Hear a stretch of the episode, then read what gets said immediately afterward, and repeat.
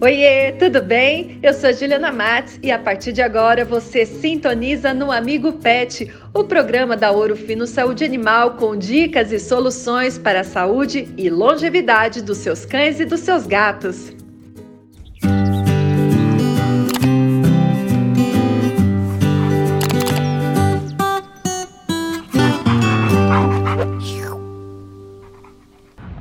Tudo bem? Está no ar o Amigo Pet. E aí, pet lovers, qual será ou quais serão as principais doenças que podem prejudicar a saúde dos nossos cães e gatos agora no inverno? É sobre isso a conversa que eu tive com a Juliana Trigo, nossa querida médica veterinária. Confira. Oi, Ju, tudo bem? Seja muito bem-vinda ao Amigo Pet. Oi, Ju, muito obrigada. É um prazer estar com você novamente. Sempre um prazer participar desse programa. Prazer que é nosso, viu, Ju? Ó, estamos aqui já com os nossos moletons, blusa de frio, que esfriou aqui em Ribeirão Preto, interior de São Paulo. Muitos locais do país também já estão começando a ter terem temperaturas mais baixas e é sobre isso que a gente vai falar aqui hoje, né? Esse impacto Sim. do inverno na vida dos nossos pets. E nós sabemos que assim como nós, humanos, os cães e os gatos acabam sendo acometidos também pelas baixas temperaturas, principalmente quando a gente fala em doenças respiratórias. Então, Ju, quais são essas principais doenças? Então, você bem diz, Ju, assim como os seres humanos nessa fase, né, nessa época do ano sofrem mais com problemas respiratórios, os pets também ficam bem mais propensos a apresentarem doenças. Então, quais são elas? Eu vou te falar de duas que são principais, uma em cão e outra em gato. Perfeito. Em cão é a famosíssima tosse dos canis, ah, que é a rinotraqueite canina. E em gato também é uma doença extremamente é, conhecida, que é a rinotraqueite viral felina e também muito conhecida como gripe felina, né?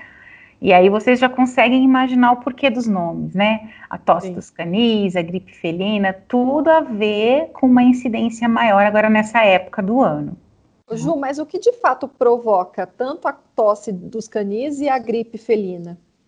Então, Ju, na verdade, essas duas doenças elas podem é, serem provocadas por, um, por vários agentes etiológicos, né? Obviamente que uh, existe um que é principal, né? Mas uh, ambas podem ser acometidas por vírus, por uma bactéria e algum outro tipo de vírus. Então, por exemplo, no caso da tosse dos canis, uma bactéria que é muito conhecida que provoca essa doença é a bordetella, que chama de bordetella bronquicéptica.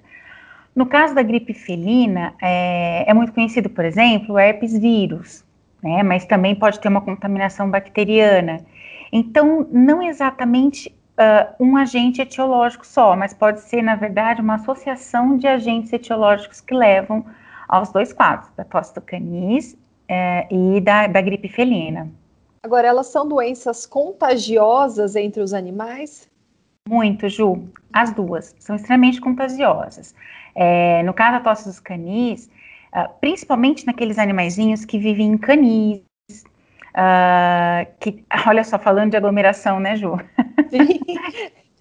Você está falando, eu estou pensando aqui que recentemente eu fiz um curso com a professora, ela tem nove gatos. Imagina a gripe felina nessa situação. Exato. Então, assim, nos dois casos, o contágio ele vai acontecer, obviamente, muito mais rápido quando existem vários animais no mesmo ambiente, porque é, são altamente contagiosas.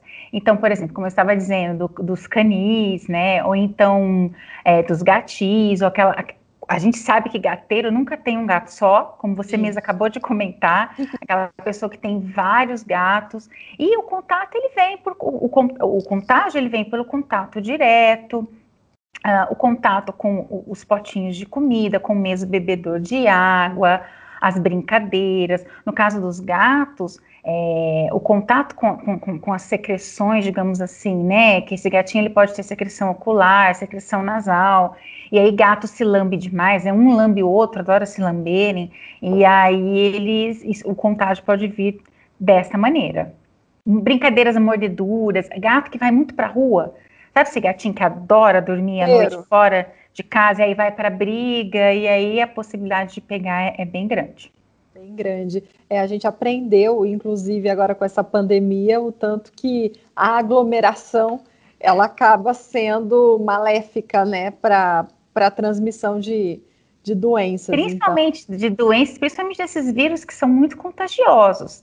Exatamente. Esses dois vírus, essas duas doenças que a gente está comentando hoje, eles facilmente são, transmitidos, são transmitidos através do contato, viu, Ju? Não é, não é muito diferente do que a gente está vivendo com relação ao é. coronavírus. Ô, Ju, mas agora falando até de sintoma, como a gente sabe, né, quem é mamãe de pet, que o gato tá com a gripe felina e o cachorro tá com a tosse dos canis? Olha, a tosse dos canis, né? O cão, quando ele tá com essa doença, é, ele tem o que o nome diz, Ju, tosse. Perfeito. Uma tosse assim, e às vezes é uma tosse seguida, né? O, o, cachorro tá toda hora tossindo, tossindo, só que ela é diferente, assim, ela é uma tosse semelhante a um engasgo. Uhum. E muitas das vezes esse, esse animalzinho ele, ele solta né, uma saliva, ele, ele, ele, ele, a gente não pode dizer que ele expectora, porque nem sempre que ele está com a gripe, uh, ou seja, que ele está com a tosse dos canis, ele está com uma pneumonia ou com um quadro Sim. mais grave. Pode evoluir para uma pneumonia, mas não significa que ele está com a pneumonia. Mas às vezes ele solta lá saliva, às vezes ele até regurgita comida. E muitas das vezes o proprietário confunde essa tosse com ânsia de vômito. Ele olha assim, nossa, meu cachorro está com ânsia de vômito, e na verdade ele está com tosse. Ele tosse tanto que ele chega a, a, digamos assim, a soltar secreção, saliva, regurgitar alimento. Então, é uma tosse bem característica. E óbvio que se tem agravamento do quadro, uma infecção bacteriana mais grave pode evoluir para pneumonia, dele pode apresentar corrimento nasal, dificuldade respiratória, se num caso mais grave. No caso dos gatos, é muito comum a secreção nasocular, muita secreção nos olhos, porque ele vai ter conjuntivite, muita secreção que sai pelo nariz também. Esses gatinhos, eles podem ter feridas na boca, e, e, assim, tudo depende do estágio do quadro para as duas doenças. Se for é. um estágio muito avançado, se for muito severa, esses animais eles param de comer, eles ficam apáticos, eles têm febre alta, eles não querem saber de brincadeira, não interagem e, então é isso, além dos sintomas respiratórios.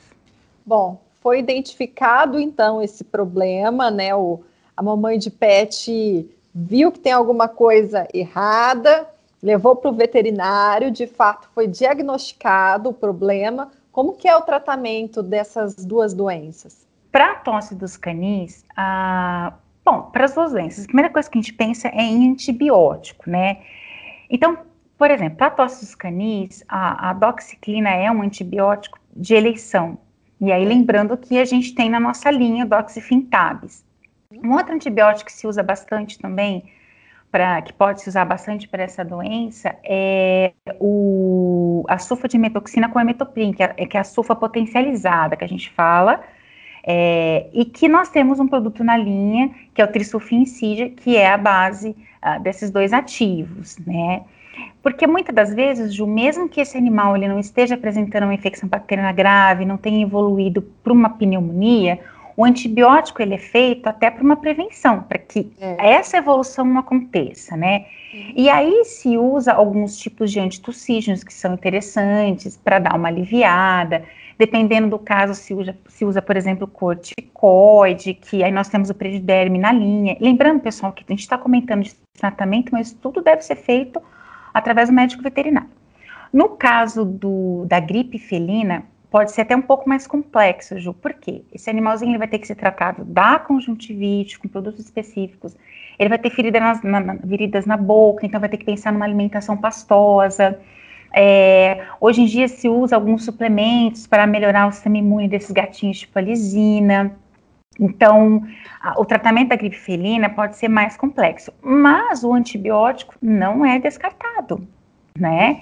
Então, por exemplo, uma enrofloxacina, ela é indicada para tratar a gripe felina e, dependendo do caso, até também a própria doxiciclina para o tratamento. Então, nós temos na nossa linha, já comentei do doxifintabis, que é a doxiclina, e nós temos como enrofloxacina o enrotratitabis, Lembrando que esses antibióticos que eu estou comentando, com exceção do trisulfincide, são todos palatáveis, Ju.